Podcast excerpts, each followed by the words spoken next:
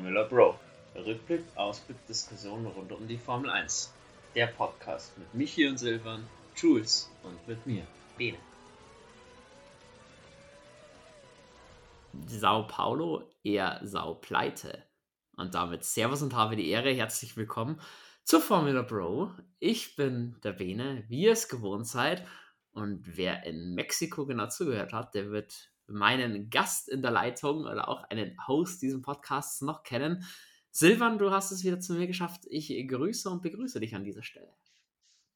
Ja, servus. Ja, da sind wir wieder. Ich glaube, nachher ist noch einmal ohne Michi und dann ist äh, der Lümmel auch schon wieder zurück, ne? der Lümmel. Ähm, ja, eventuell ja der Abschluss der Saison Abu Dhabi. Vielleicht kriegt man es ja sogar noch zu viert hin, das Rennen äh, zu analysieren. Äh, schauen wir mal. Jules, die Herausforderung geht auf alle Fälle raus an dich. Nein, aber die Props, Jules ist immer entschuldigt. Der macht für, für den zweiten Podcast, den er hat, so, so viel. Ähm, da muss man auch mal lobend ähm, tätig werden. Dementsprechend, den hört ihr aber noch. Es sind ja auch, kann man glaube ich gleich vorwegnehmen in eigener Sache, über den Winter, klar, die Motoren stehen so ein bisschen still, aber die Formula Bro zwar auch ein bisschen länger, aber zwischendrin, wir haben wieder ein bisschen was geplant, um euch durch den Winter zu bringen. Seid da gespannt, bleibt da on the line, wie es so schön heißt. Silvan, bevor wir in das Wochenende in Brasilien reinstarten, Sprintwochenende, gab es unter der Woche eine Info, nämlich dass Haas Protest eingelegt hat gegen das komplette Ergebnis vom Austin Grand Prix. Musste ja innerhalb von 14 Tagen machen, diesen förmlichen Protest einreichen, haben sie die Frist eingehalten. Ähm, geht ihnen aber nicht um die Kontrolle der Unterböden, die ja nur in Austin bei vier Autos gemacht wurden, anstatt bei allen, sondern geht um Track Limits. Jetzt wirst du, oder wird der eine oder andere sagen, ja, Track Limits wurden doch gemessen. Ja, schon, aber nicht in Kurve 6. In Kurve 6 wurden die Daten so nicht richtig erfasst und man sieht eben auf einigen Onboard-Aufnahmen, dass einige in den Punkten und dann am Checo Perez da halt nicht nur einmal außerhalb der Strecke waren, sondern zum Teil 21 Mal. Deine Meinung, legitim von Haas zu protestieren, weil Hülkenberg ist ja auf 11, stand jetzt, wenn nochmal ein paar rausfliegen, machen die ja dick Punkte und wie schätzt du denn die Erfolgschance von dem Haas-Protest ein? Also ich sag, probieren musst du es, weil das geht um Millionen, äh, die da pro Punkt äh, in die Kassen von Haas spielen würden und äh, dass man überhaupt einen Protest einlegen muss, wenn jemand 21 Mal neben der Strecke ist, da stellen mich mir schon gewisse Fragen und ja, die Erfolgschancen, ich sage jetzt eher gering, weil äh, die FIA wird sich ja selber ins Bein schießen, wenn sie da den ganzen GP so spät nochmal umkrempeln würde, aber es ist halt nichts ausgeschlossen. Es geht vor allem hier um den Punkt, mit neuen Beweisen Haas kommen muss. Und sind jetzt diese Onboard-Aufnahmen wirklich was Neues? Ich bin gespannt. Ich schätze tatsächlich, wenn man mich fragen würde, auch die Chancen, dass da irgendwas revidiert wird oder nachträglich jetzt noch zu Disqualifikationen oder Zeitstrafen kommt, auch eher gering ein. Aber da merkt man, wir kommen von diesem Track-Limit-Thema einfach nicht weg. Und ich muss aber schon sagen, dass dieses Thema noch aufkommt, finde ich schon grob, weil du hast es gerade angesprochen, 21 Mal und es fällt nicht auf. Also komm, Leute.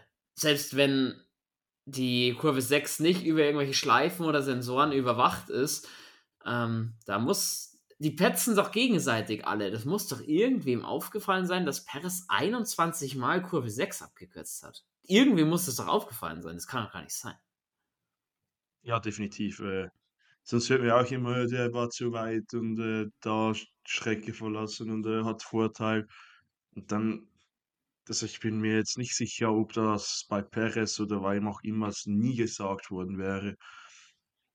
Das war jetzt ja nicht so wie zum Beispiel Austin, äh, Austin, Spielberg, als sie 200.000 äh, Streckenlimit hatten und sich alles anschauen mussten. So, es war ja eigentlich ein gut, im Vergleich zu Mexiko und jetzt Brasilien eher ein spannenderer GP, aber es war jetzt nicht so, dass so viel los war. Das definitiv. Ähm, und es geht eben nicht nur um Checo Perez, das sind ja drei, vier Fahrer. Und Alex Albon war auch noch mit dabei, denen das des Öfteren passiert ist. Also ja, ich finde, dass das Thema jetzt nochmal aufkommt, schon ein bisschen komisch. Mal sehen. Wir halten euch da natürlich auf dem Laufenden. Ähm, Wenn es, ich glaube, am Mittwoch gibt es eine Entscheidung dazu.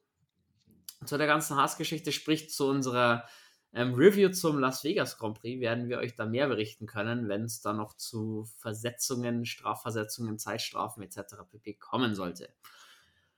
So, gekommen ist das Wochenende in Brasilien ziemlich fix. Ähm, Triple Heater war es, letztes Rennen.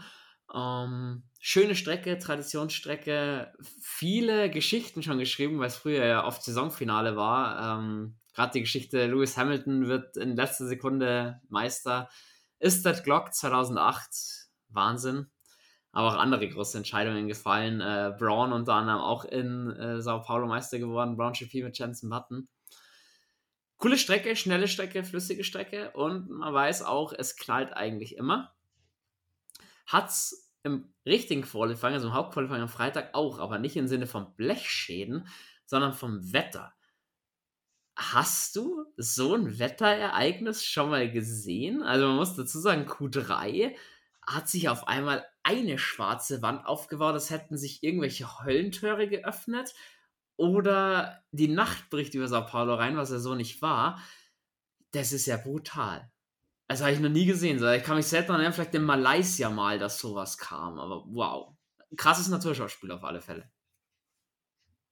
Nein, habe ich noch nie gesehen. Das ist wirklich krass. Und äh, ich verstehe die Entscheidung, dass man da das Qualifying abgebrochen hat, weil das ist so konntest du gar nicht mehr fahren. Das wäre, ich sage immer, ja, ein gewisses Risiko muss man eingehen, aber man kann es auch zu weit treiben. Deshalb eigentlich super entschieden, dass bei der eigentlich schnellen Strecke mit so vielen schnellen Kurven wäre es nicht mehr verantwortbar gewesen, ein gescheites Qualifying auf die Beine zu stellen. Das und ich muss dazu noch sagen, äh, auch aus Sicht der Fans und der Zuschauer, die an der Strecke waren, du willst natürlich hier niemanden gefährden und auf einer nicht überdachten Tribüne ist es natürlich nicht so geil, wenn so ein Gewitter einzieht, wenn da Leute sitzen. Dementsprechend richtig gehandelt. Vielleicht für mich sogar, wenn man auf die Zuschauer das beachtet, zu spät gehandelt. Muss man ganz, muss ich ganz ehrlich sagen. Und jetzt mal ohne McLaren-Fanbrille ab, hätte man eventuell sich Q3 komplett sparen können und evakuieren müssen. Also da kam es dann schon heftig runter. Ich fand ein bisschen die Einblendung oder die Nachricht von der Race Control lustig. Change of Climat, äh, Climatic Conditions. Die, einfach nur komplett diese schwarze Wand so, ja, sehen alle. Danke für die Info. Oh um, shit, Sherlock. Naja. Äh, wie lief das Qualifying davor ab? Ich würde sagen, relativ erwartbar. Ähm, nur dass Alfa Romeo mittlerweile den schlechtesten, äh, schlechteste Team mittlerweile abgibt. Die haben im Hauptqualifying leider gar nichts gerissen. Alpha Tauri auch schwach. Nur über 16 und 17 über Plätze nicht hinausgekommen. Sonst Hülkenberg knapp gescheitert, ist auf äh, 11 fürs Qualifying gewertet worden, schlägt aber beide Alpine, also Alpine auch noch ein bisschen Probleme. Die Leistung, zumindest am Sprintwochenende, dann im ersten Qualifying gleich auf die Straße zu bekommen. Und ja, nachdem dann Q3 schon so ein bisschen vom Wetter beeinflusst war, Wind war sehr, sehr viel stärker und allem drum und dran, war auch das durchgewürfelt. Landon Norris hat für mich oder war immer in Q1, Q2 drauf und dran und man sagt, der kann Verstappen bei der Pole gefährlich werden. So gar nicht. McLaren ging als letztes Team raus. Er hätte rein theoretisch auch die besten Streckenverhältnisse gehabt, hatten sie ja mit dem Wind nicht. Deswegen Oscar Piastri sich gedreht, gar nicht weitergekommen, hat in der Gelbphase oder in seiner Gelb- oder sein Dreh eine Gelbphase ausgelöst, dadurch hat Checo Perez auch keine schnelle Runde fahren können. Platz 10 und 9 für die beiden, auf 8 Sainz, auf 7 Lando Norris schon. Ähm, da will ich schnell mit dir drüber sprechen. Norris sagt, er hatte in Kurve 12 Rückenwind, Scheitelpunkt nicht erwischt, deswegen hat er so viel verloren. Wenn ich mir jetzt anschaue, dass so ein Max Verstappen oder auch so ein alter Hase wie Alonso, die waren zwar früher dran auf der Strecke als er, aber ist es das, fehlt Norris da so ein bisschen noch, oder fehlt ihm die Kaltschnäuzigkeit, sowas dann übers Ziel zu bringen? War es von McLaren ein Fehler zu sagen, wir fahren als letztes Team raus? Ist von beiden was, aber wie kann es sein? Ich habe von Norris die letzten vier Wochen den Satz, den ich am öftesten gehört habe, war so quasi, ja, eigentlich hätte ich auf Pole stehen müssen. Oder zumindest in Reihe 1. Ähm, so gewinnt man halt keinen Blumentopf und ein Rennen erst recht nicht. Ja, ich sage da, trennt sich so die Spreu vom Weizen. Jetzt, Norris ist ein sehr guter Fahrer, aber um wirklich das Potenzial ausschöpfen zu können, was er hätte, wenn er das könnte, wäre er auch Weltmeisterpotenzial, aber da fehlt halt, wie du gesagt hast, die Kaltschnäuzigkeit. Es bringt dir nichts, wenn du immer schnell bist, nur dann, wenn es drauf ankommt, dann versagst du oder triffst falsche Entscheidungen, wie in Russland. Äh, ja, an dem scheitert es dann halt einfach am Ende und so wirst du auch nie wirklich Erfolg haben, wenn du im wichtigen Moment einfach deine Leistung nicht abrufen kannst. Das ist definitiv vorbei. Ich da sagen muss, also um Gottes Willen, versteht mich nicht falsch. Ich bin wahnsinnig froh, dass Lando Norris um, um, um Pole Positions fahren kann und da erwähnt wird in dieser ganzen Diskussion. Aber ich bin mittlerweile schon an dem Punkt als McLaren-Fan, es frustet dich so ein bisschen, weil du willst natürlich als Fan von Norris seinen ersten Sieg ja auch, nach so viel verpassten Chancen. Ich muss aber bei dem Qualifying Lando, also nicht zwingend in Schutz nehmen, sondern McLaren will ich mit in die Verantwortung nehmen für mich ein Fehler, dass man gesagt hat, man geht als letztes raus. Weil, du hast es ja oft genug, dann verballert einer seinen Versuch, löst eine Gelbphase aus. Norris ist deswegen in Mexiko in Q1 ausgeschieden. Und was macht McLaren in Q3? Schickt wieder seine Fahrer als letztes raus. Das kann ich nicht ganz verstehen. Gerade wenn du Windänderungen hast und und und. Da kann man doch dann, auch gerade von einem Lance Stroll zum Beispiel schon erwarten oder ein Checo Perez, die sind da auch immer für einen Schnitzer gut dass die einen Fehler machen, dann hast du eine Gelbphase, dann kriegst du gar keine Runde mehr zusammen. Ähm, von daher kann ich es nicht ganz nachvollziehen. Stroll hat in dem Fall seine Runde hinbekommen, Platz 3 vor Alonso. Ähm, schlagen beide Mercedes, Hamilton vor Russell. Und ja, die Fahrer, die am abgezocktesten waren, die auch früh genug draußen waren, Verstappen vor Leclerc. Erwartet man eigentlich vorne. Aber soweit hat diese oder diese Startaufstellung für einen Sonntag schon einiges an, ähm, an Spannungen versprochen, weil mir klar war, Norris wird nach vorne kommen und auch der Aston Martin war ich mir nicht so sicher, können sich die beide wirklich vorne halten. Ähm, zum Samstag, Sprint Day. Fangen wir an mit dem Sprint Shootout. Da eigentlich nicht so viele Veränderungen. Es gab in Q1 eine etwas kuriose Szene. Deswegen ist Esteban Ocon auch in Q1 ausgeschieden.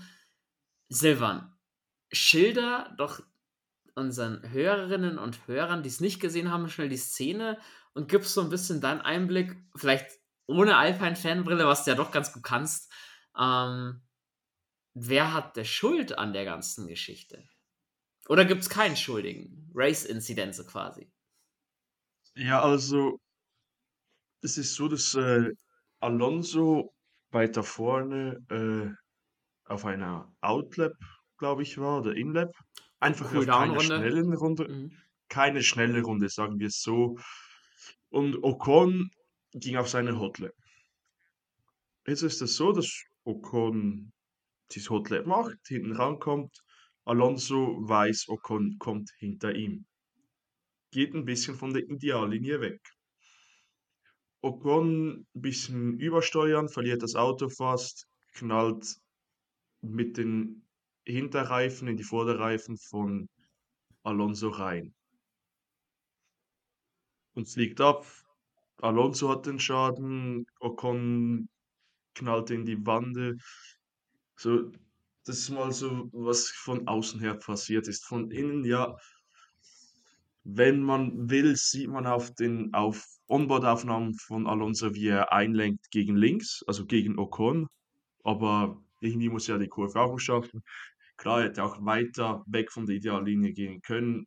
Wäre aber, wenn Ocon das Auto nicht fast verloren hätte, gar nicht nötig gewesen. Ocon das Auto fast verloren. Ja, Hotlap kann das gerne mal passieren. Ich sage, Schuld hat prinzipiell keiner Das kann halt passieren, auch in einem Qualifying. Es ist eine schnelle Strecke. Klar hätte Alonso ein bisschen weiter raus können. Ocon müsste da nicht so hart auf die Curbs, dass er das Auto fast verliert. Dumm gelaufen. Oder scheiße gelaufen. Ich habe Michi gleich geschrieben, es kotzt mich langsam an. Es läuft irgendwie immer dumm bei Alpine. Es ist so nie wirklich ein Fehler von irgendeinem, sondern es kotzt einfach an. Es ist immer dumm gelaufen, immer ist ein Alpin weg. Und ich glaube, er hat mir ziemlich, äh, ziemlich recht gegeben, obwohl er Alonso noch ein bisschen mehr in der Verantwortung sieht, weil er ja ein bisschen einlenkt. Aber ich sage, das ist vernachlässigbar. Oh, okay. Und wenn Michi Alonso eher vom Gefühl her als den Schuldigen sieht, drehe ich das Ganze um und sage, für mich ist es, wenn eher Ocon. Senna S, schwierige Stelle. An der, an der Stelle kannst du viel Zeit verlieren. Räubert dann natürlich sauber über den Körper drüber. Ja, in dieser Position haben andere auch schon das Auto verloren. Aber ich finde, man braucht sich halt dann nicht, also man braucht sich auf Alonso schimpfen, ähm, wenn der da halt fährt, weil ganz ehrlich, hätte das Auto nicht verloren, so wie es 15 andere Fahrer halt auch nicht verloren haben. Klar, an der Stelle haben andere auch gegenlenken müssen, weil es Heck kam, aber 15 andere Fahrer haben halt nicht gegenlenken müssen. Ähm, dann wäre das nicht passiert. Unglückliche Szene, auch da natürlich kann man sagen, Alonso im Senna ist, er hätte ein bisschen weiter außen fahren können. So ist es jetzt. Hätte es Ocon auffangen können, weiß ich nicht, seine Runde wäre so oder so im Arsch gewesen, sagen wir mal, wie es ist. Ähm, die war hinüber. Also Q1 wär, äh, Q2 wäre für ihn eh nicht drin gewesen.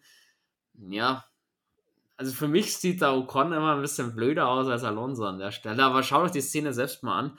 Ähm, könnt doch da gerne eure Meinung äh, kundtun. Würde mich interessieren, wie ihr das so seht. Bitter für beide, weil Alonso nach einem starken Freitag ja, das ist, äh, Aston Martin hat, so einen kleinen Rückschritt, auch Lance Stroll ja nur auf Platz 17 am Ende gekommen. Und Ocon kommt langsam so ein bisschen ins Hintertreffen gegen Gasly, habe ich das Gefühl. Da reden wir aber später noch drüber. Ähm, sonst war die ganze Geschichte im Qualifying so ein bisschen wie erwartet. Ähm, Danny Rick auf Platz 8 ein starkes Qualifying gefahren. Ähm, ja, Tsunoda muss man auch dazu erwähnen, auf Platz 6, weil Alpha Tauri sich ein bisschen gefangen zu einem schwachen Freitag. Um, ähm, Ferrari mit ein paar Problemen, Leclerc auf 7, Sainz auf 9, Oscar Piastri wieder keine Runde zusammenbekommen, hatte dieses Wochenende seine Probleme.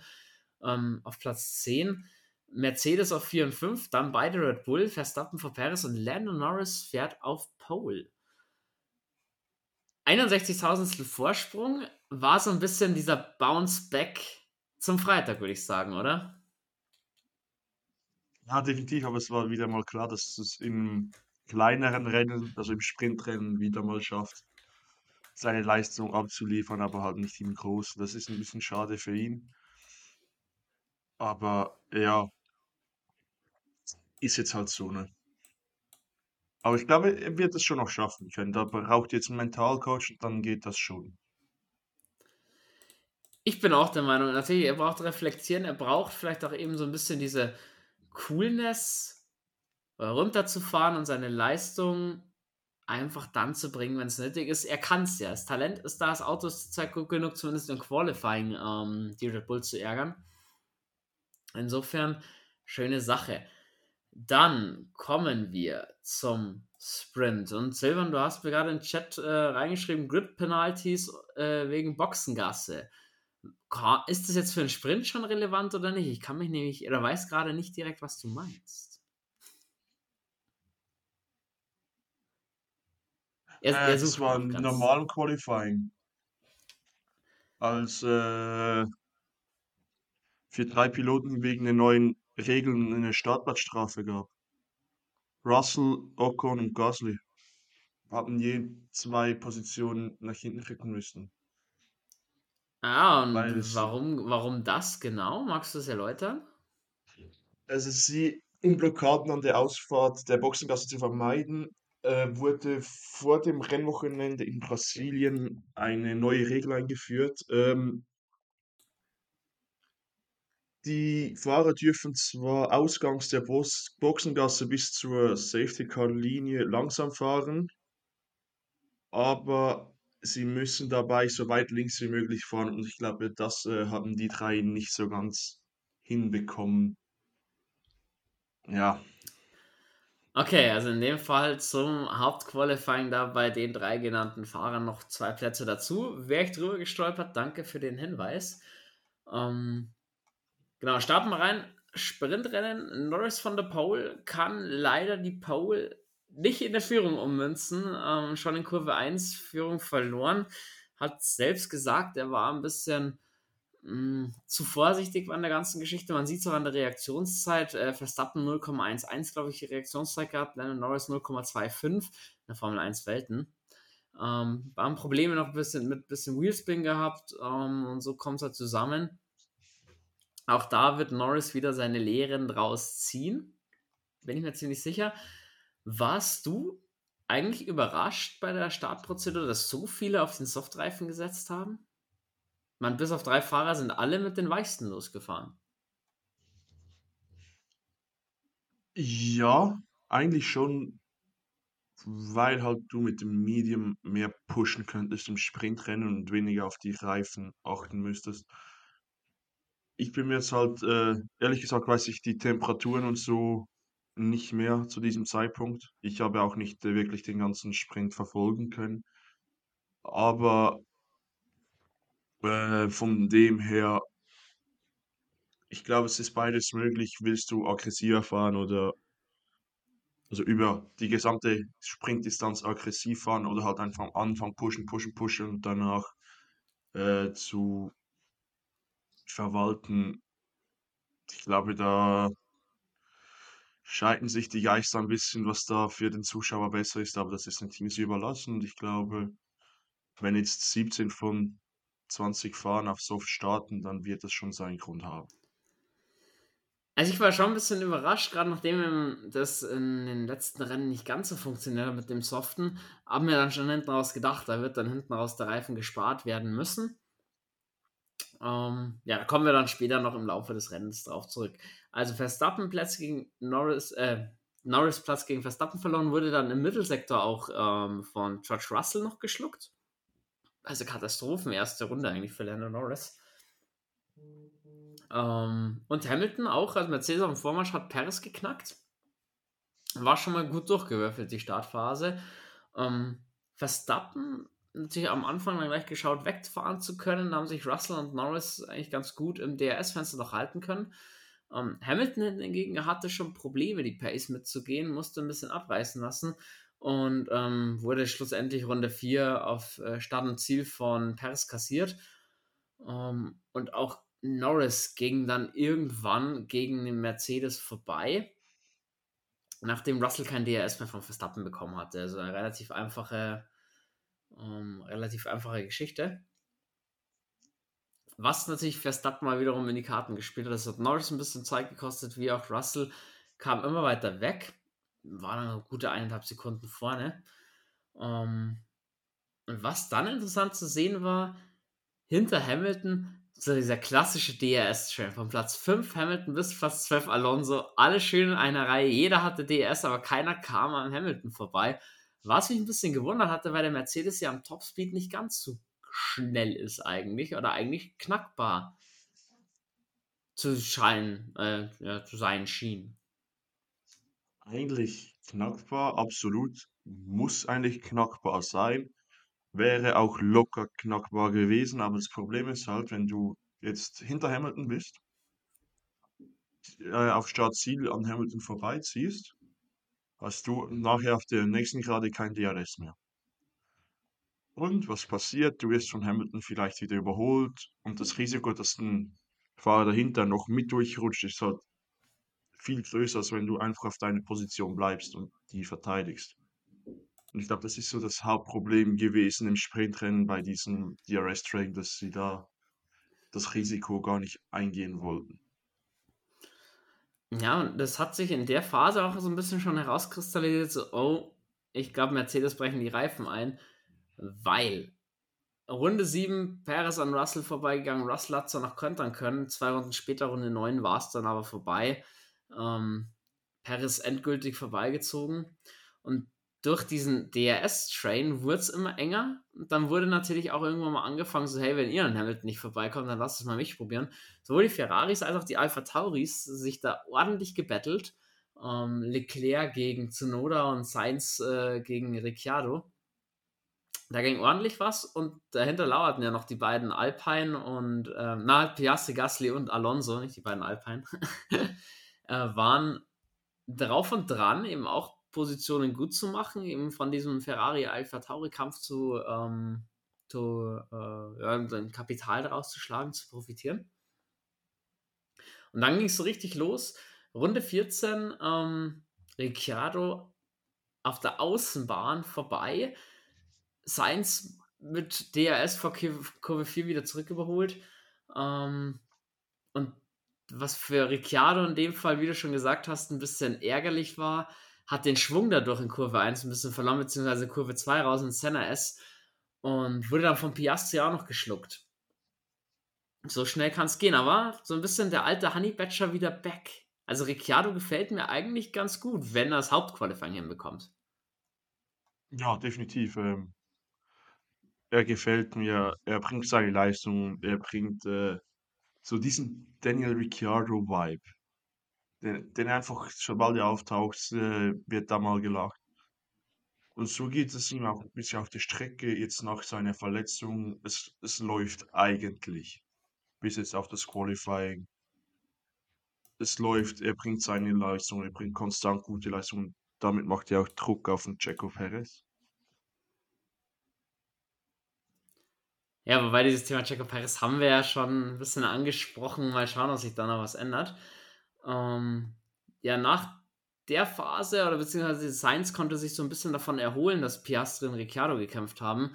Hatte da zwischenzeitlich dann zwei Sekunden Vorsprung. Ging dann langsam Richtung Rennende, alle so ein bisschen in lauer Position, mehr ging nicht. Norris hat den Anschluss an Verstappen zwar halten können, aber näher wie 1, 1,5 Sekunden ging einfach nicht. Also DRS-Fenster war nicht mehr drin. Ähm, für Mercedes ging es noch weiter zurück. Erst äh, Leclerc an ihm vorbeigegangen, schlussendlich Runde 21, dann auch noch Zunoda. Ähm, Zunoda zwar immer so im Windschatten und Schatten von Leclerc, konnte aber am Ende nicht mehr angreifen. Und die, ohne größere Überholmanöver ähm, ging das Ganze dann zu Ende zwischen Hamilton, Sainz und Ricciardo, wurde es dann hinten raus nochmal eng. Also Ricciardo sich die Position von Piastri wieder geholt. Hamilton rettet sich da ins Ziel. Sprich, am Ende gewinnt das Sprint Race Verstappen von Norris und Paris, ähm, Russell vor Leclerc, Zunoda holt Punkte auf Platz 6, wichtig für Alpha Tauri. Vor Hamilton und Sainz, Ricciardo, Blech auf Platz 9, Piastri unauffällig. Man hat schon gemerkt, es geht, die Gefahr von einem DRS-Train ist da, aber es kann durchaus eben mit dem einen oder anderen waghalsigen Manöver ähm, das ein bisschen aufgebrochen werden und für Action sorgen. War ich eigentlich guter Dinge, weil man weiß, der Haupt-Grand Prix wird sicher auch spannend, weil man wird da ein bisschen mehr mit den, dem Messer zwischen den Zähnen gefahren. Und ja, dann geht es in die Einführungsrunde und dann siehst du nur, wie ein Ferrari abfliegt. Charles Leclerc fliegt in Kurve 6 in der Aufwärmrunde ab, fährt, setzt sein Auto in die Reifenstapel, will nochmal weiterfahren, geht nichts, komplett kein Rennstart von Platz 2 aus. Was ist passiert, Silvan, und wie bitter ist das bitte für Charles Leclerc? So, ähm, ich traute meinen eigenen Augen nicht. So, das habe ich jetzt noch nie erlebt, weil die Wetterbedingungen war jetzt nicht so, dass da wirklich etwas schief gehen könnte. Und ja, dann hörst du den Funkspruch, äh, er habe die Hydraulik verloren. Ob dies wirklich so ist, weiß ich bis jetzt nicht. Ich bezweifle es auch, ob er einfach wirklich RFP2 hinter Max, da werden die Reifen jetzt voll aufs Maximum aufgewärmt und sich da überschätzt hat. Keine Ahnung, weil so wie ihm das Heck ausrichtet, war schon komisch. Aber da gibt es eine Erklärung dazu tatsächlich. Also es, äh, Leclerc hat ein Hydraulikproblem vermutet, nachdem er in der Boxengasse dann wieder zurück oder zurückkam an die Boxengasse. Zu seinen Interviews sagt er schon, Hydraulik ist es nicht, er kann auch nicht mehr sagen. Es hat anscheinend wohl ein Aussetzen der Hydraulik zwar gegeben, hat aber schlussfolglich einen kompletten Motorausfall gegeben. Also Motor war komplett weg, deswegen haben auch die Reifen blockiert, weil auf einmal, für mich hört sich komplett nach einem Kolbenfresser an, sage ich dir ganz ehrlich. Ähm, Reifen blockiert, nichts mehr ging. Er hat zwar dann Motor und alles nochmal starten können für circa 15 Sekunden, äh, weil es war nur sein Frontflügel beschädigt vom Einschlag, kam aber dann nicht weit, musste abstellen. Ähm, Ferrari hat noch nicht bekannt gegeben, was genau es ist. Für mich riecht es aber danach, dass Charles Leclerc tatsächlich einen neuen Motor braucht, nochmal für die letzten zwei Rennen, was ja eine Strafversetzung gleich wieder mit sich ziehen würde. also ich glaube ja, nicht, dass es ein Fahrfehler war mittlerweile, sage ich dir ganz ehrlich. Ich glaube, da muss man Leclerc in Schutz nehmen. Sehe ich nicht so. Wenn wirklich man sieht, wie hinten die Reifen blockieren, ich glaube nicht, dass das von einem Bremsmanöver kam, sage ich dir ganz ehrlich. Okay, das werden wir vielleicht noch äh, sehen. Aber du hast ja gefragt, wie bitter das ist, und ich glaube, viel bitterer geht es gar nicht. Wenn du so nahe an Verstappen dran bist, man weiß, erste Kurve in Brasilien im Rennen, da kannst, so, da kannst du so gute Überholmanöver machen, egal auf welcher Linie. Und dann äh, fliegt dein Auto in die Wand und du kannst nicht mal starten. Ja. Das würde mich auch ziemlich ankotzt und eigentlich, ich finde es stark von ihm, dass er so schnell wieder äh, an den Interviews stand, weil ich glaube, ich, ich persönlich wäre nicht da gewesen. Also nicht so früh, sagen wir es so. Das hat mich auch überrascht, dass er so früh gleich gesprächsbereit war. Man, du musst zwar, also verpflichtet sich da die FIA, dass du, dass du deine Interviews gibst, aber da war ich auch schon sehr überrascht schauen wir mal, ob Ferrari da noch was bekannt gibt. Und ich glaube aber, wie gesagt, sonst normalerweise dieser I am stupid ähm, Funkspruch von Leclerc, der kam nicht. Also glaube ich nicht, dass es an ihm lag. wir werden sehen. Ähm, war schon mal mit Aufregung, Startplatz 2 blieb leer. Hat sich leider Norris dann gedacht, ja, dann nehme ich den noch gleich. Bombenstart von Platz 7, kommt nach vorne, biegt als Zweiter in die erste Kurve ein für Hamilton.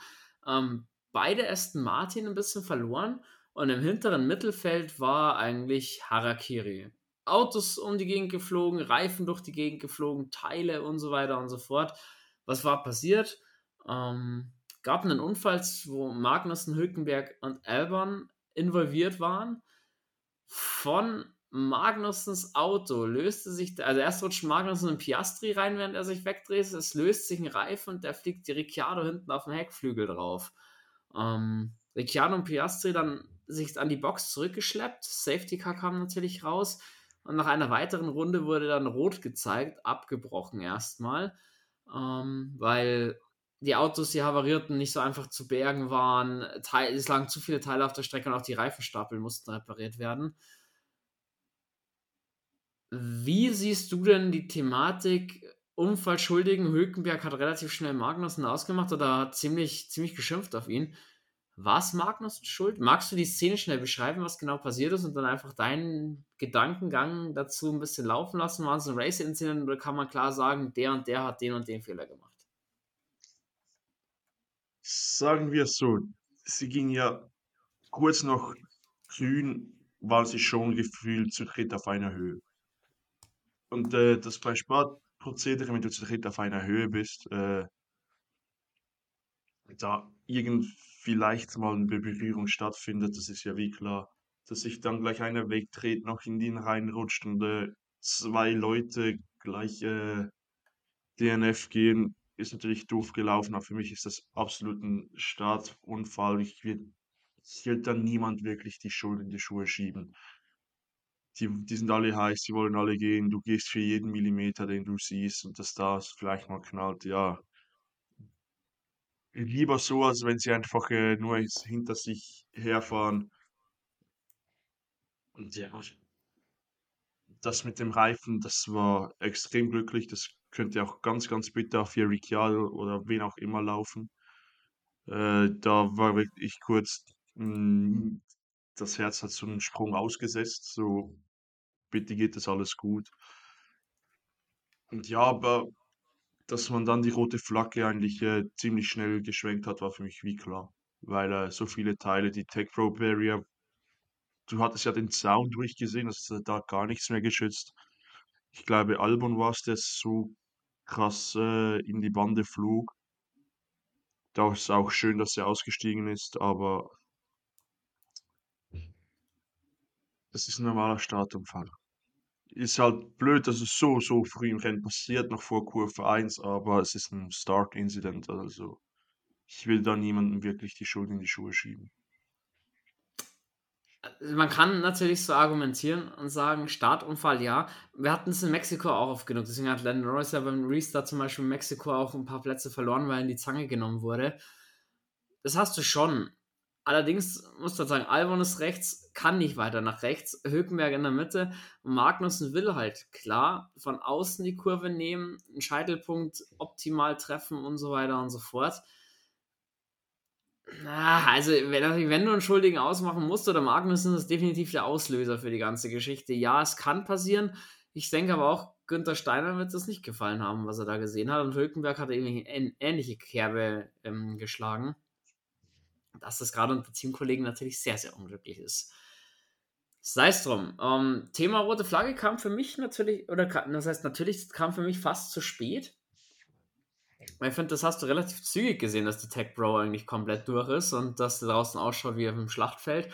Dass man dann beim Safety Car noch einmal vorbeigefahren ist, bevor man dann rote Flagge schwenkt waren wir ein bisschen zu spät für Piastri und Ricciardo, war es natürlich ärgerlich, weil die hatten dadurch eine Runde Rückstand. Die konnten zwar, nachdem sie in der Box gestanden sind, repariert werden.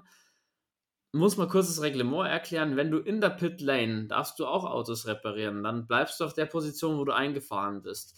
Sobald du in die Garage geschoben wirst zum Reparieren, startest du automatisch am Ende des Feldes und nachdem Oscar Piastri und Ricciardo in Runde 2 reingefahren sind, die Box erst Runde 3 aber abgebrochen wurde, hatten die eine Runde Rückstand. Dementsprechend war es dann auch nur so ein Rennen fürs Datensammeln und allem drum und dran. Erfahrung sammeln, gerade bei Piastri. Aber auf Punkte ging da eigentlich fast nichts mehr. Die einzige Hoffnung, die man da hatte, ähm, dass man nochmal ein Safety Car bekommt, dass sie zurückrunden dürfen. Das hätte natürlich einiges geändert. Können wir aber gleich sagen, kam dann nicht mehr Safety Karte für den Tag ausgedient.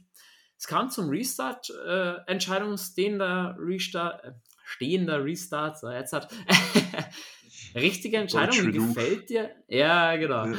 Wie, wie gefällt dir zurzeit die Entscheidung der FIA, sowas öfters wieder zu machen, einen stehenden Restart? Ich finde es wirklich top. Bringt Würze rein. Also, alles andere würde mich als Fan eigentlich sauer machen. Wenn du schon abbrichst, dann mach nochmal einen Start. Eigentlich bis auf die, die ausgeschieden sind, zurück auf Null. Außer halt, ja, das mit den Reglements, dass sie eine Runde zurück sind, ist natürlich doof. Aber ja, sonst äh, wirklich alles andere wäre eigentlich eine Verarschung der Fans und äh, so kannst du wirklich nochmal zurück auf Null und wirklich der Schnellste gewinnt dann dieses Rennen. Und nicht so der, der die beste Position hat wegen Safety Car oder die beste Position zum gleich beschleunigen. Weil sonst hätte Verstappen in dieser Sekunde alles in seiner Hand. Wenn er Gas gibt, kann sich das schön zurechtlegen und halt beim Start ist halt die, das Risiko für einen Fehler viel größer, als wenn du so einen rollender Start hast oder Start in der Safety Car oder so. Das ist definitiv. Es kann einfach mehr passieren. Das, das Thema Spannung ist einfach viel mehr greifbar beim stehenden Start. Deswegen alles richtig gemacht, liebe FIA an der Stelle. Der Start selbst, ähm, äh, Norris kam ja dann von zwei. Er hatte auch hier wieder in der zweiten Beschleunigungsphase ähm, Wheelspin, kam an Verstappen dann nicht dran, musste sich eher gegen Hamilton verteidigen. Ähm, aufgrund dessen, dass Hamilton an Norris nicht vorbeikam, konnte Alonso die bessere Linie aus seiner S rausnehmen und in Kurve 4 überholen. Ähm, deswegen hier Hamilton Platz verloren. Für Lance Stroll ging es auch ein bisschen nach hinten. Ähm, ist zurückgefallen auf P7 zwischenzeitlich, musste sich dann gegen Carlos Sainz wehren. Hülkenberg hatte einen guten Start, kam vom letzten Platz, oder eigentlich vom drittletzten Platz, am letzten Platz in derselben Runde, sagen wir es mal so, ähm, vor auf Platz 12. Und ja, man hat gemerkt, Verstappen will weg. Norris konnte das Tempo mitgehen, blieb im DRS-Fenster. Alonso hat es nicht geschafft. Relativ schnell war der Abstand schon bei 2,4 Sekunden. Haben wir schon gemerkt, es wird eher nur ein Zweikampf werden als ein Dreikampf. Ähm, Alonso generell sind auch wieder so einen kleinen DRS-Train angeführt. Packender Fünfkampf zwischen den zwei Mercedes, Perez, Lance Stroll und Carlos Sainz, die sich dahinter wirklich sehenswert ähm, bekämpft haben. Und dann war es in Runde 8 zu weit. Norris durch DRS kam immer näher dran, witterte seine Chance, kam gut aus dem Senna-S raus mit wenig Abstand, probiert es an Verstappen vorbeizugehen, aus so in Kurve 4, hat leider nicht geklappt. Ähm, der Red Bull einfach auch wahnsinnig schnell, aber das erste Mal, dass sich ein Verstappen verteidigen musste seit Ewigkeiten. Also ich konnte ja ein Gefühl, ich hatte nicht nur Glücksmomente, weil Norris um Platz 1 kämpft, sondern beim Verstappen auf Kampflinie gehen musste und sich mal wieder verteidigen musste. Das habe ich ewig nicht mehr gesehen. In Singapur vielleicht, aber. In Singapur, ja, aber sonst kann ich mich wirklich gar nicht daran erinnern, dass er diese Saison mal wirklich Kampflinie fahren musste. Und das war wirklich schön zu sehen. Auch wenn man zu diesem Zeitpunkt wahrscheinlich schon, auch du als äh, McLaren-Fan, wusste, ja, das wird jetzt könnte ein paar Runden gut gehen, aber über die lange Zeit wird Verstappen wahrscheinlich schon der Schnellere sein. Mit großer Wahrscheinlichkeit, aber es war wirklich schön zu sehen und äh, auch gut probiert von Norris. Leider hat es nicht ganz geklappt, weil vielleicht hätte das noch ein bisschen Würze reingebracht, wenn er da plötzlich vor Verstappen gewesen wäre. Aber ja, wenn es jetzt aufbauend ist, dass er immer mehr kämpfen muss, dann bin ich auch nicht unglücklich. Ich glaube, die ganze Formel 1-Welt sagt es, Gott sei Dank, äh, wird ein bisschen gefordert. Ja, Verstappen hat es dann gerochen, mit Norris ist da nicht zu spaßen und ist eine Gefahr. Hat dann gleich mal die Pace angezogen, auf 2,2 Sekunden weggefahren, eine schnellste Runde nach der anderen und rausgeballert. Ähm, weiß ich nicht, ob das von McLaren dann taktisch war, dass man Norris gesagt hat, du hattest jetzt deinen Shot, ähm, denk ans Reifenmanagement, fahr ein bisschen zurück. I don't know, auf jeden Fall Verstappen sich wieder aus dem DRS-Fenster entfernen und so einen kleinen Sicherheitspuffer eingebaut kam aber nicht aus dem Undercut-Fenster von vier Sekunden raus. Das wird hinten raus, könnte das nicht noch interessant werden. Da hat McLaren Norris schön drin gehalten, die ganze Zeit über. Was gab es noch zu der Zeit? Ähm, Hamilton hat Probleme gehabt, mit Alonso mitzuhalten. Der war schon drei Sekunden weg. Ähm, und hat die anderen so ein bisschen aufgehalten. Checo Perez keinen Weg vorbeigefunden an den beiden Mercedes war dann schon die Frage von George Russell, ob man als Team zusammenarbeitet oder jeder sein eigenes Rennen fährt. Russell ja der Puffer zwischen Paris und Hamilton, was ja auch für den Vize-Weltmeistertitel dann noch äh, interessant werden könnte. Und da hat man bei Mercedes einen schönen Satz gesagt, es wird diskutiert. Also nicht wir checking, sondern wir, wir diskutieren das. Man kann es auch anders formulieren, Ferrari. Ähm, genau, und irgendwann dann Perez die Schnauze voll gehabt, in Turn 1 attackiert er Russell. Russell kann zwar kontern, verliert aber schlussendlich das Duell dann doch. Paris da einfach zu schnell gewesen. Um, und ja, Russell nach hinten die Augen richten müssen. Lance Stroll hat schon angeklopft. Ja, bei Mercedes ging es dann eben schon los. Reifenmanagement wird betrieben und so weiter und so fort. Man war mit der Pace nicht zufrieden und waren dann auch die ersten, die in die Box gegangen sind. Ähm, Hamilton für frische Mediums. Ähm, Russell kam eine Runde später. Schon krass, dass Mercedes in Brasilien so Probleme hatte, mit den Reifen auszukommen. Ich meine, hatten im Sprint schon ein bisschen Probleme, hinten raus die Pace zu halten. Und im Rennen ging auch nicht viel. Ja, Kennt man eigentlich anders, gell, von Mercedes? Ich sage halt, es ist eine schnelle Strecke und sie haben immer noch das Problem mit dem Topspeed. Der Topspeed ist einfach wirklich zu schwach. Und ja, von dem her ist schade für sie. Ich hoffe, auf nächste Saison bekommt sie das wirklich in den Griff, dass sie wieder konkurrenzfähiger sind und auch um wirkliche Podien mitfahren können. Nicht nur, weil es ihnen die Strecke gerade so passt, sondern weil sie wirklich ein Top-Auto haben. Das sind wir uns dann eigentlich gewohnt von ihnen. Jo, ähm, generell, wir, muss wir können jetzt das gleich vorwegnehmen. Russell muss am Ende retiren. Hamilton wird Achter, glaube ich. Ähm, gehen wir am Ende ja nochmal durch. Ich kann mich lang nicht mehr an so ein schlechtes Rennen oder generell Wochenende von Mercedes erinnern. Also sie waren nicht wirklich konkurrenzfähig, muss man sagen, an dieser Stelle. Nee, gar nicht. Also da waren sie mehr so auf dem Niveau von jetzt, ich sage mal, Aston Martin die letzten paar Rennen. Das ist schon ein bisschen erschreckend aus äh, Sicht der. Ne? Eben, das ist Ich glaube, das ist eine Saison, die Toto Wolff gerne schnell vergessen würde. Bin ich sicher, die Erfolge blieben aus, so der Team Spirit, die, die Aufwärtsspirale blieb gewissermaßen aus, dass wirklich der Fortschritt, wie McLaren gemacht hat, wie andere Teams ihn gemacht haben, für das uns eigentlich Mercedes bekannt ist, blieb komplett aus. Ich glaube, das kostet Toto Wolff und das ganze Team richtig an, aber die werden ihre Lehren draus ziehen und nächste Saison äh, vielleicht wieder wirklich konkurrenzfähiger sein, was sich auch viele, glaube ich, der Formel 1-Fans wünschen würden.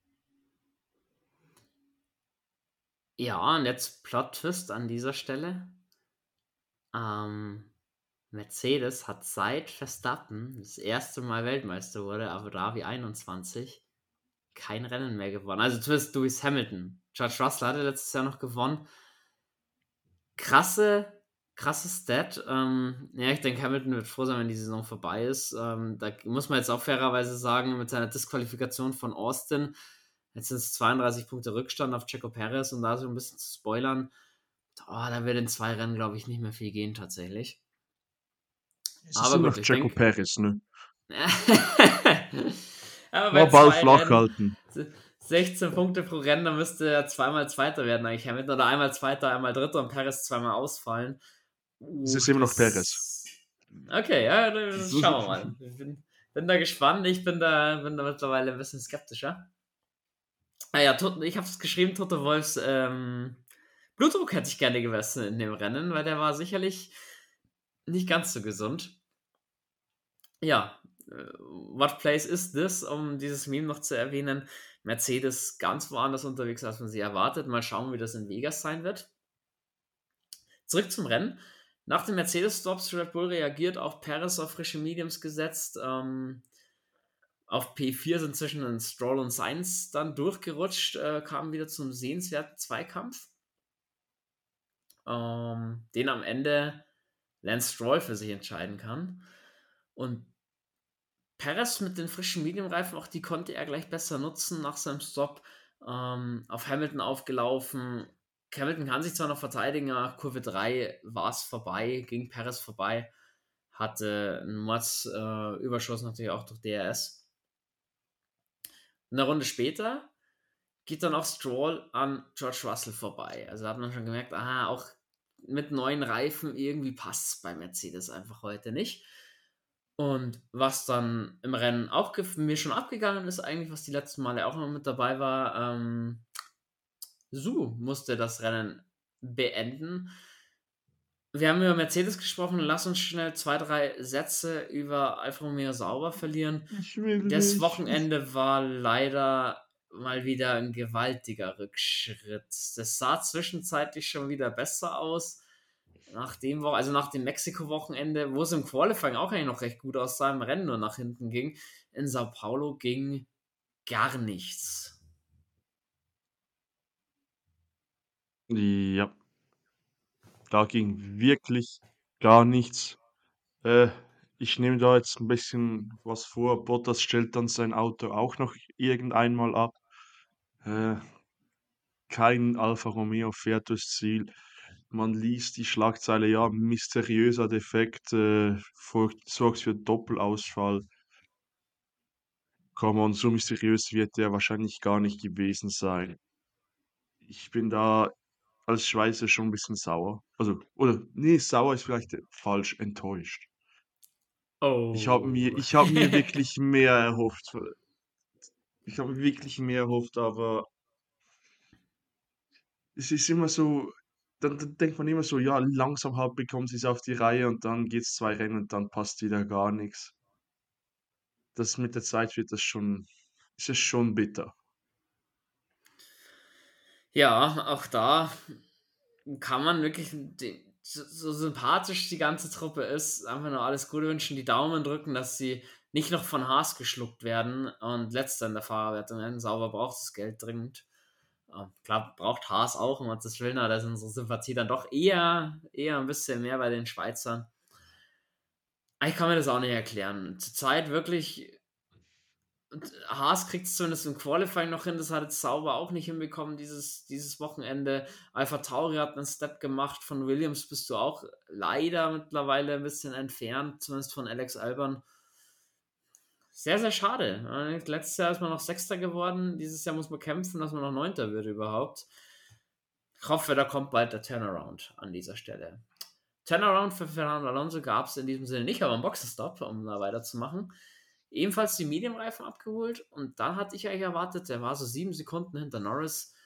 Jetzt reagiert McLaren bald und versucht auch den Undercut, weil man war so 3,6, 3,7, also man ist, äh, man war die Gefahr, aus diesem Undercut-Fenster rauszufallen, was ungefähr bei vier Sekunden lag. Zwei Runden später holen dann wird Verstappen reingeholt und Norris gleichzeitig. Ähm, auch da muss ich McLaren ein bisschen hinterfragen. Ja, natürlich, wir hatten vielleicht auch ihre Einstop-Strategie sich vorbereitet, hergelegt.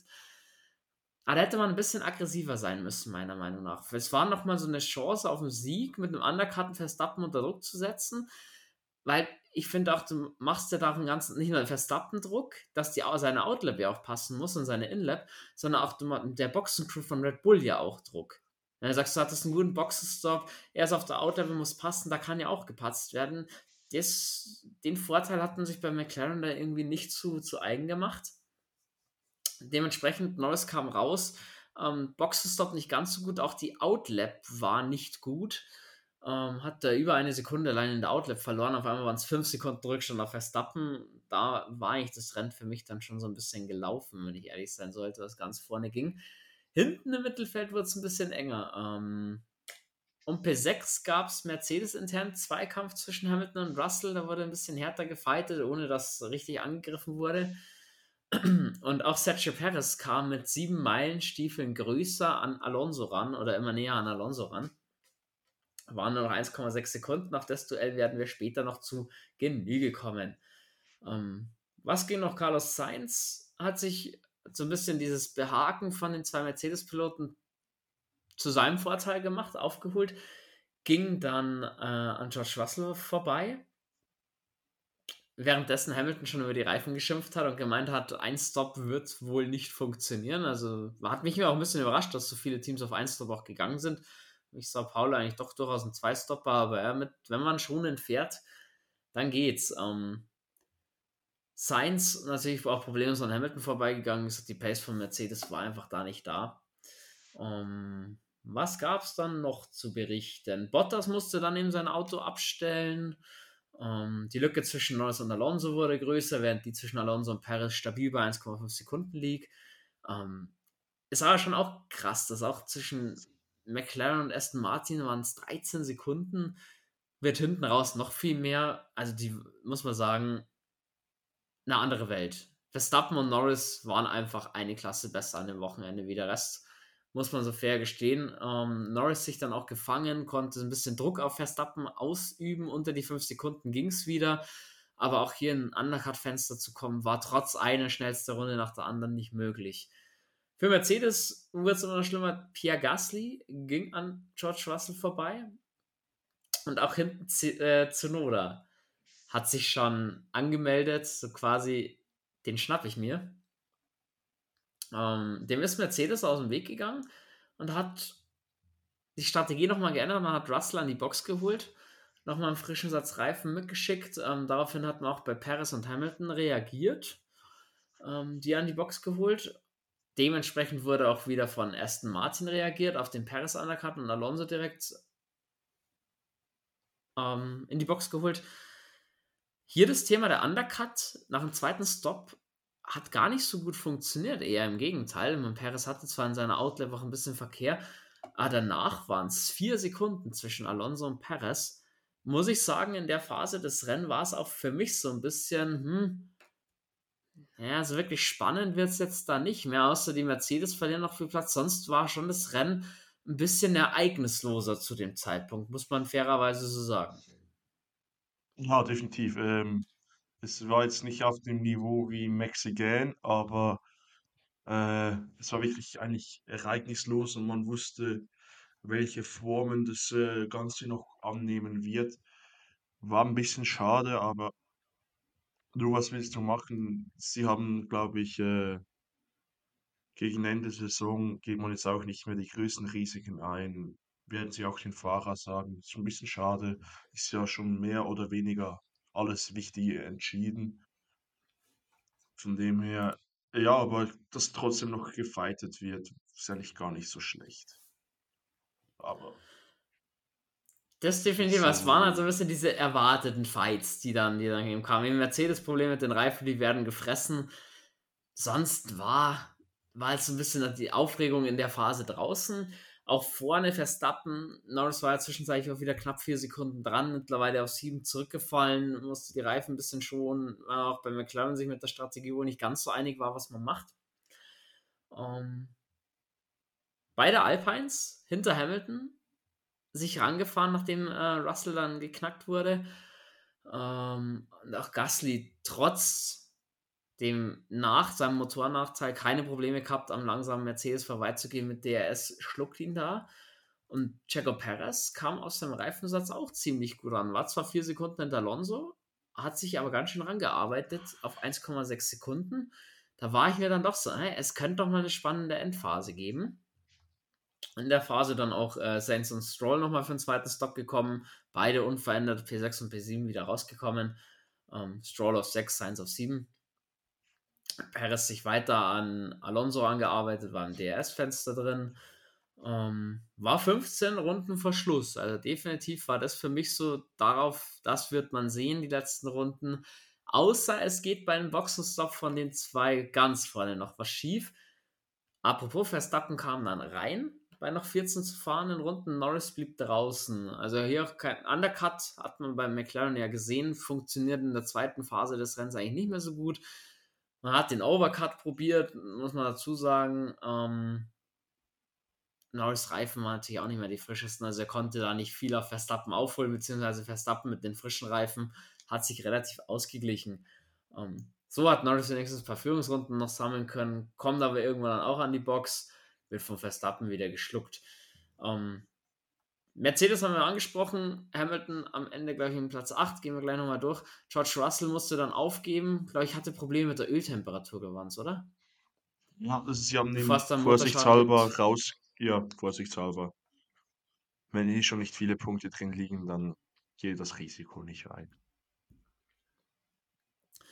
Genau, und ähm, 10 Runden Verschluss, Perez, also Alonso angegriffen, Alonso konnte sich verteidigen war ein starkes Finish von den beiden. Es wird sich immer wieder behagt, es wurde immer wieder geschaut. Und ähm, zwei Runden Verschluss schafft Perez dann, knackt Alonso, geht an Alonso vorbei. Ähm, war dann für mich so, jetzt hat er ihn geknackt. Perez hat viel mehr Pace, sollte man zumindest meinen. War dem aber nicht so. Alonso hat sich nicht abschütteln lassen in der Runde. Wir kommen in die letzte Runde. Alonso nimmt eine andere Linie im Senna. Es kommt besser raus und überholt Checo Perez vor Kurve 4. Unfassbares Manöver und auch unfassbarer Fuchs Fernando Alonso, weil wir wissen in Brasilien, nach Kurve 1 und nach Kurve 4 musst du schon sehr, sehr viel Risiko gehen und einen sehr, sehr großen Geschwindigkeitsüberschuss haben, um im Infield noch überholen zu können ganz starke Szene. Also das, da, da spielt die Erfahrung mit. Der wusste ganz genau, wie er sich Perez zurechtlegen muss, dass es klappen könnte. Und äh, war eines der schönsten Überholmanöver der letzten paar Rennen. Äh, mit der ganzen Vorbereitung, das war wirklich Weltklasse, man kann es nicht anders sagen. Und ja, was dann halt noch kam, das hat für mich so ein bisschen den GP gerettet. Das definitiv. Ähm, und hinten raus eben krasses Finish. Perez bleibt dran. Die beiden fahren schon auf Start und Ziel drauf. Perez mit DRS, mit Windschatten und allem dran. Foto-Finish am Ende waren die beiden 53.000. 53.000 auseinander. Unfassbar, unfassbar geiles Finish beide Spaß gehabt und beide den Interviews dann auch sehr fair sich umarmt, sich abgeklatscht, haben sich selbst für das Duell gefeiert. An sowas will man doch sehen. Das hätte es zurück in Brasilien ein, zwei Mal mehr geben dürfen. Und auch natürlich die Reaktion danach zwischen Perez und Alonso. Alles fair, jeder hat sich gefreut. Genau das wollen wir doch haben. Ja, definitiv. Ähm, es war wirklich so schön zum Schauen, wie die sich gefreut haben. Es war wirklich einfach, ich kann es nicht anders, schönes Racing, faires Racing. Man hat sich Platz gelassen, es wurde hart gefightet, es wurde fair gefightet. Sie gingen ans Limit und wenn dann halt noch, äh, wenn du mit 53 Tausendstel über das Ziel, über die Ziellinie fährst, das sind nicht einmal 10 Zentimeter, wenn du es äh, runterrechnest. Das ist dann schon krass. Definitiv. Deswegen, finales Endergebnis. Verstappen von Norris, Alonso, Perez, Stroll auf 5, Sainz auf 6, Gasly auf 7, Hamilton wird 8, Zunoda auf 9, den letzten Punkt staubt Esteban Ocon ab. Wir wollen schnell über einzelne Teams noch sprechen zu dem Wochenende. Ähm, wir haben jetzt Mercedes schon besprochen, wir haben ein paar Worte zu Alfa Romeo gesagt. Machen wir gleich weiter mit Haas. Ich glaube, da kannst du mir zustimmen man hat sich so ein bisschen diesen ein, also das Chaos-Punkt mitnehmen, darauf ist Haas aus. Wenn man selbst das Chaos produziert, wird es natürlich nichts. Magnussen sich da natürlich früher aus dem Rennen genommen. Ähm, Nico Hülkenberg ein bisschen chancenlos. Natürlich weiß man auch nicht, wie das Auto wirklich genau ausgesehen hat. Auch wieder mit seinen Reifenproblemen oder mit den Reifen zu kämpfen gehabt. Der Langlebigkeit dann nicht so gut klargekommen, kennt man ja vom Haas. Da war, glaube ich, hinten raus aus der Position eben nach dem Restart nicht viel mehr drin. Selbe für Williams, Logan Sargent am Ende auf Platz 11. Das ist für Sargent eigentlich ein gutes Ergebnis. Ein bisschen ärgerlich, dass es nicht zu einem Punkt gereicht hat, natürlich für ihn. Aber auch da, ähm, das, nachdem Albon draußen war, konnte man das Chaos mit Sargent halt auch nicht mehr so nutzen, beziehungsweise muss man fairerweise sagen, der Williams ist gerade nicht auf dem Stand von einem Alpha Tauri oder von einem Alpine, um dann eben in so einem Rennen noch in die Punkte zu fahren. Nein, definitiv nicht. Da muss ich dir komplett recht geben. Gut, nächstes Team. Ähm, Alpha Tauri, Zunoda in den Punkten mit zwei Punkten. Im Sprint Race haben sie beide gepunktet. Ricciardo mit dem eine Runde Rückstand konnte er natürlich ohne weiteres Safety Car nicht zurückrunden, hat Rennerfahrung im Alpha Tauri wieder sammeln können. Was mich ein bisschen wundert oder überrascht oder wo man für Daniel Ricciardo auch den Hut ziehen muss, äh, den Hut ziehen muss, hat Oscar Piastri hinter sich gehalten. Also insofern auch da die Leistung mehr als in Ordnung und für Zunoda auch wichtig, mal die Kohlen jetzt aus dem Feuer zu holen fürs Team, wofür wir ihn ja in Mexiko, wo er noch etwas übermütig dann in die Kollision gegangen ist mit Piastri, hat die Kohlen fürs Team aus dem Feuer geholt und hat mal ein zählbares Ergebnis nach Hause gebracht. War sicher wichtig für Zunoda. War sehr wichtig für Zunoda, ist sehr wichtig für Alpha Tauri. Und ja, auch Daniel Ricciardo, ich glaube, der hat das Beste noch probiert rauszuholen dass er Piastri hinter sich lassen kann, zeigt er eigentlich, äh, was drin gelegen wäre von der Pace. Das wird ihn schon ein bisschen fuchsen, aber ich glaube, alles in allem ein solides Ergebnis für Alpha Tauri, auf dem es sich aufbauen lassen kann. Jo, nächstes Team Alpine, äh, Gasly auf 7, Esteban Ocon auf 10.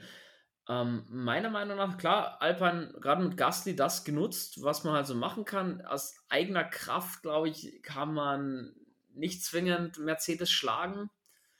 Aber wenn Mercedes mal schwächelt, waren sie da. Gasly ist maximalste rausgeholt an der Stelle. Ich finde, Ocon fällt da eben so ein bisschen ab. Erst der Crash im Sprint Shootout, der ja auch wieder gut Geld gekostet hat und auch sein Sprint Race am Ende. Und er hat es nicht geschafft, an Zunoda und an Hamilton vorbeizugehen. Ähm, da wirkt das Pendel zurzeit so ein bisschen gegen Ocon und eher in die Richtung Gasly. Oder wie sieht es der Alpine-Experte? Und warst du denn zufrieden mit Alpine an deinem Wochenende? Oder mit dem Hauptrennen, sagen wir es mal so? Also mit dem Hauptrennen war Gasly extrem stark. Ich glaube, mehr als das hätte er nicht rausholen können mit dem Auto, mit dem Rennverlauf. Ocon war auch nicht schlecht, das sind immerhin ein Punkt. Es ist immerhin ein Punkt, sagen wir es so. Klar hätte ich es gewünscht, wenn Jan Zunoda und äh, Hamilton vorbei gewesen wäre, aber das Pendel schlägt schon ein bisschen Richtung Gasly, dass er da den Rang ein bisschen abläuft. Aber ey, es ist immer noch Alpin. Vielleicht sieht es ja nächstes Wochenende wieder ganz anders aus. Da, das ist immer so eine Wundertüte Alpin. Ne? Okay, Wundertüte. Ähm, definitiv dann auch Aston Martin, über die wir sprechen wollen. Ich war am Anfang, am Freitag, ein bisschen überrascht, so um beide in Q3. Bei Alonso kann man das erwarten. Lance Stroll mal wieder ein gutes Wochenende, okay. Samstag haben sie dann komplett in die Hose gesetzt. Gut, Alonso ein bisschen unfreiwillig, muss man natürlich dazu sagen.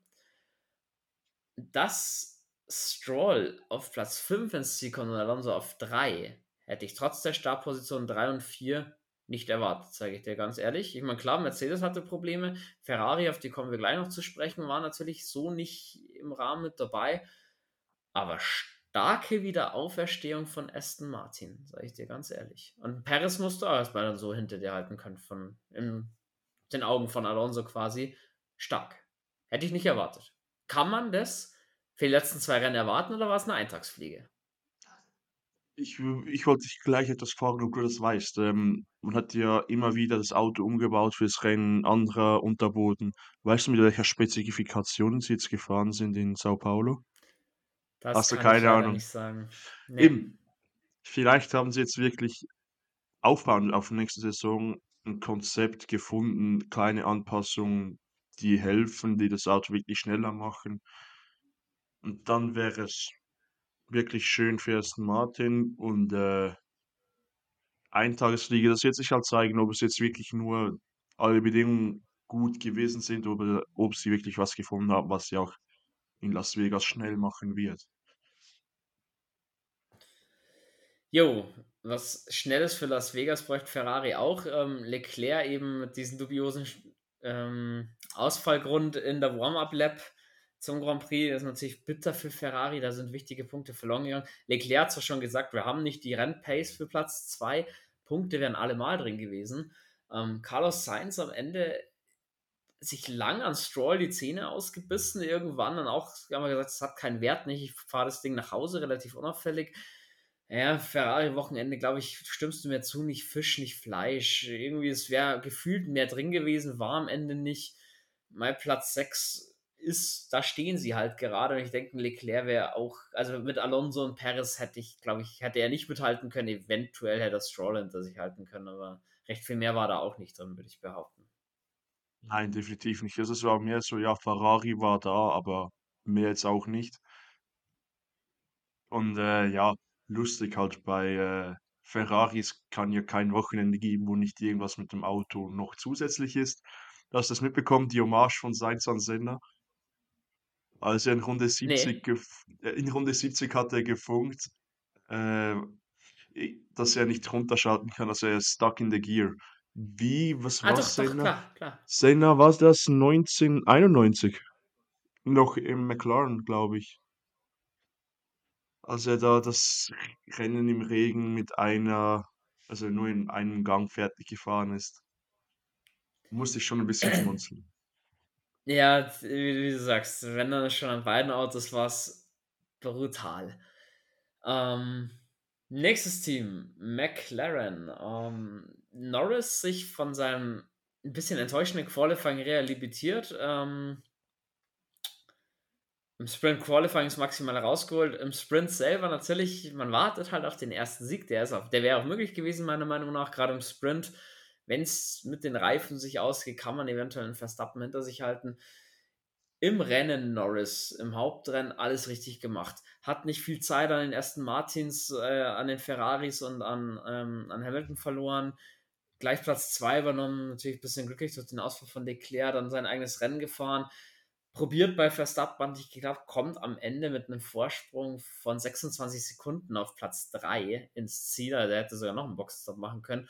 Holt die schnellste Rennrunde, denkt, es war mehr als ordentlich, war auch das Maximum, hat am Ende 8 Sekunden Rückstand auf Verstappen. Das ist es halt zurzeit einfach.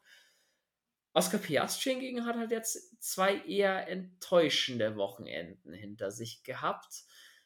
Lag es an den fehlenden Streckenkenntnissen? War vielleicht der Hype nach ähm, Katar und nach Japan ein bisschen zu groß? Muss man sich Sorgen machen bei McLaren nicht? Oder wie, wie siehst du die Leistung von Piastri?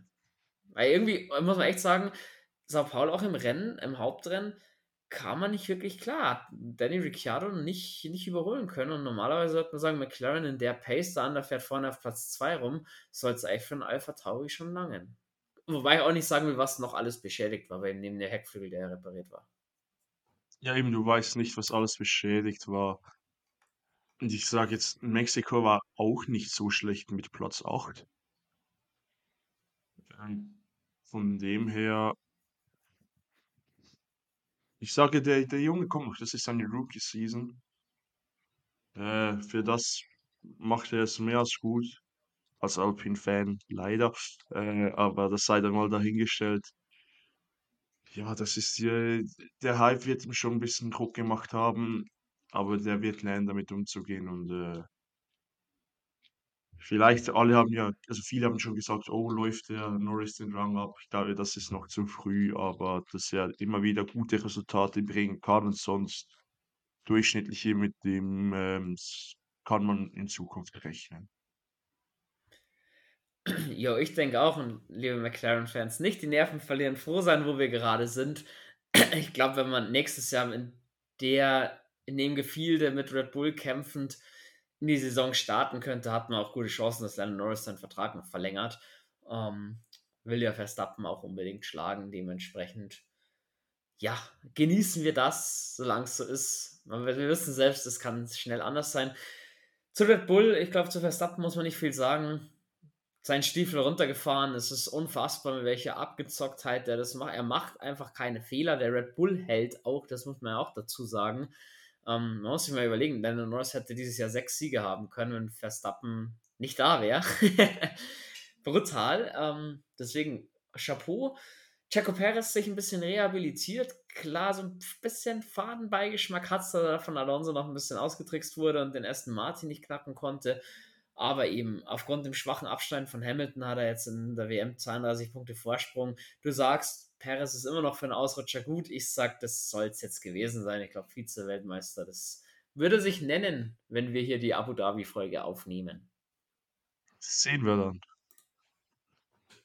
Okay, dann, Silvan, wer war denn dein Driver of the Day? Das ist schwierig, weil ich will dir deinen eigentlich nicht wegnehmen. Ich habe nämlich. Äh, mein Driver of the Day ist nicht automatisch Lando Norris. Nee, nee. dazu sagen. Ja, das, das, das weiß ich, aber für mich äh, ist mal ein, ein alter Hund, Fernando Alonso, mit einem wirklich guten, guten Rennen, mit ne, seiner Abgeklärtheit, mit seinem Instinkt, wie er das machen muss und so im Tausendstel Krimi den P3 heimzufahren, das ist wirklich großes Kino. Definitiv starkes Rennen. Wie gesagt, Norris muss man damit rechnen. Ich hätte auch Checo Perez ein starkes Rennen ausgestellt, wenn er Alonso noch geknackt hätte. So ist halt so. Hm, er hatte halt Checo Perez am Ende doch wieder auch wahnsinnig Rückstand auf äh, Verstappen, nicht 34 Sekunden. Deswegen so ganz oben in so Regal langt es da noch nicht. Ich finde, Pierre Gasly wie gesagt, das gemacht, was er machen sollte. Starkes Rennen, auch zu Noda. Auf wen lege ich mich fest? Alonso hast du. Dann nehmen wir Pierre Gasly, hat es, denke ich, auch mal verdient. Für mich so ein bisschen der Driver of the Day. Stark gemacht an der Stelle. Wie schaut es im WM-Stand aus? Ähm, Im Paris jetzt 32 Punkte vor Hamilton. Hinten um Platz 4 wird es eng. Alonso hat noch drei Punkte Vorsprung auf Norris und sechs Punkte auf ähm, Sainz, also zwischen 4 und 6 ist alles drin. Leclerc hat schon auf Sainz 22 Punkte Rückstand. Ich denke, der wird um Platz 6 oder geschweige um Platz 4 nicht mehr mitsprechen können. George Russell ist dann nochmal 14 Punkte dahinter, da gleich noch weniger. Ähm, Piastri mit 87 Punkten auf Platz 9. Denkt, der sollte relativ sicher sein auf der Position, ist 24 Punkte verletzt. Stroll, da sollte ja auch nichts mehr passieren. Um, um Platz 10 wird es noch eng zwischen Stroll und Gasly. Stroll jetzt ein Punkt vorne, da geht noch alles. Ocon mit 46 Punkten wird auf Platz 12 bleiben. Ebenso Alex Albon mit, 13, äh, mit 27 Punkten auf 13. Ja, Platz 14 geht dann an Yuki Tsunoda mit 13 Punkten vor Bottas mit 10. Da hinten ist noch ein bisschen mehr offen. Mal schauen, aber es schauen natürlich alle um Kampf um Platz 4 und Kampf um Platz 2. Das wird noch spannend bei den Konstrukteuren. Hat er eben Charles Leclerc auch angesprochen. Ein bisschen schade, wenn Mercedes so ein Shit-Wochenende hat dass man da nicht so viele Punkte gut machen konnte. Es sind zwischen Mercedes und Ferrari 20 Punkte.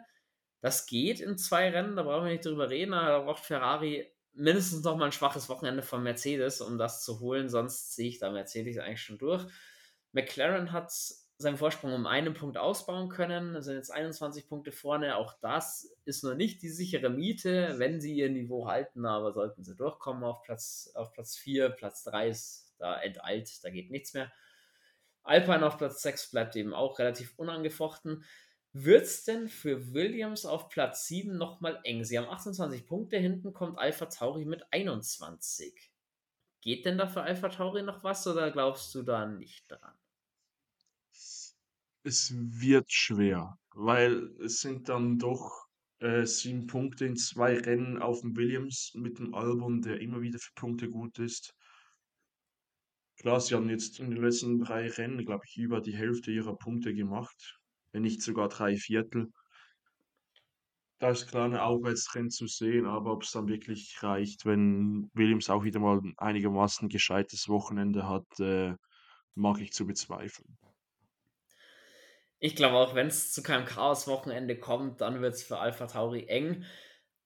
Muss man aber generell sagen, auch eben die fünf Punkte zu Alfa Romeo sind da schon ähm, ein guter Puffer. Man überlegt, Alpha bräuchte einen achten und einen neunten Platz und Alpha Tauri darf gar nicht mehr punkten, um dass sie da noch eingeholt werden können.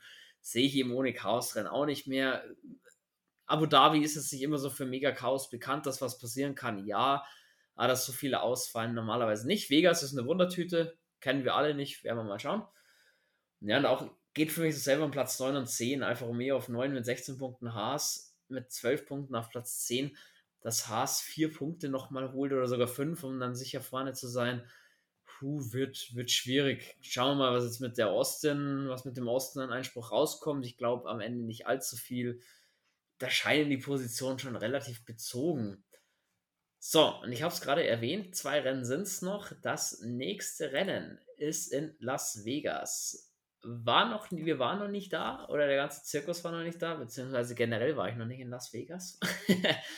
ähm, neue Strecke, 6,1 Kilometer lang, du am Las Vegas Strip vorbei und lauter solche Geschichten. Ein schneller Startkurs, eher so Richtung Baku wird es wohl gehen. Oder wie würdest du den Kurs zum ersten Moment einschätzen? Ja, das äh, wird schon ähnlich wie Baku mit der Langgrade. Die Charakteristik äh, spricht am meisten, also ist am meisten vergleichbar mit Baku. Aber vom Layout her fände ich es jetzt nicht wirklich das spannendste Rennen. Jo, das wird sich zeigen. Mal schauen, es wird auf jeden Fall sehr, doch recht schnell. Mal schauen, was der Grand Prix drauf hat. Ähm, zeitenmäßig wird man sich umstellen müssen, das Qualifying um 9 Uhr morgens und das Rennen um 7 Uhr morgens. Nicht meins. Aber gut. und noch dazu, ich sage Qualifying, an dem Tag habe ich Geburtstag am 18. Ob ich da so viel mitbekomme, ich weiß es ja nicht, wenn ich da reinfeiern sollte. Mal schauen. Ähm, ich habe noch eine Frage an dich. Ja. Und zwar Verstappen hat bis jetzt in jedem Rennen diese Saison Punkte geholt. Der hat keinen einzigen Defekt, gar nichts.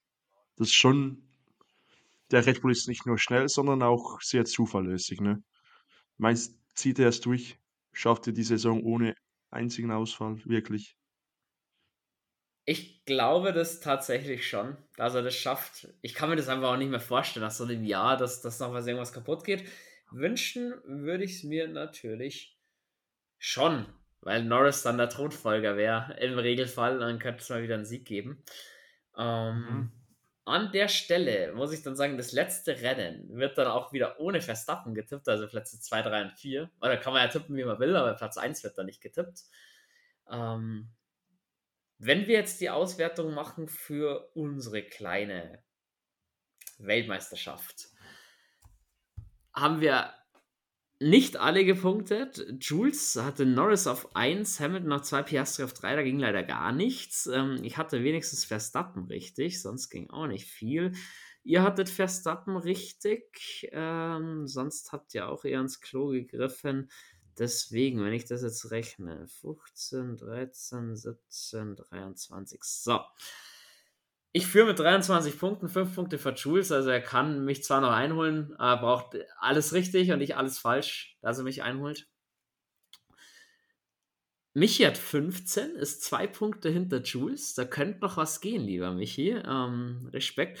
Und Silvan, du bist zwei Punkte wiederum hinter Michi, also auch noch nicht ganz abgeschlagen, letzter. Ähm, wir haben die Tipps reinbekommen von den beiden. Ähm, Jules tippt Verstappen von Norris und Leclerc. Michi tippt Verstappen, Leclerc, Norris. Was tippt denn der Silvan? Äh, Verstappen, Perez, Norris. Perez, Norris. Puh, Startkurs. Mercedes zurzeit mit ein bisschen Problemen. Boah. Ich sag Verstappen vor Sainz und Norris. Gut, das werden wir sehen, was da rauskommt. Dann haben wir das auch. Ich habe dann keinen Punkt mehr offen. Ich habe Anfang der Folge schon erwähnt, ein bisschen in eigener Sache. Über den Winter, ab und an wird eine Folge kommen. Wir haben die Quizfolge auch noch wieder im, im Schirm, die wir schon hatten. Dass es da eine Wiederholung und auch eine Revanche gibt, vor allem, was mir natürlich wichtig wäre. Und auch so, über die Testfahrten dann, Leute, wisst ihr, schaut, die Saison endet und dann geht es ja eigentlich auch gleich wieder los. Das haben wir sehr schnell. Silvan, danke für deine Zeit. Hat Spaß gemacht. Jo. Wir hören uns nach dem Grand Prix zu Las Vegas. Werden auch wahrscheinlich wieder wir beide sein. Freue ich mich drauf. Dahin dir und euch eine gute Zeit. Ich beende die Folge standesgemäß mit den wunderschönen Worten Let's Race und habe die Ehre.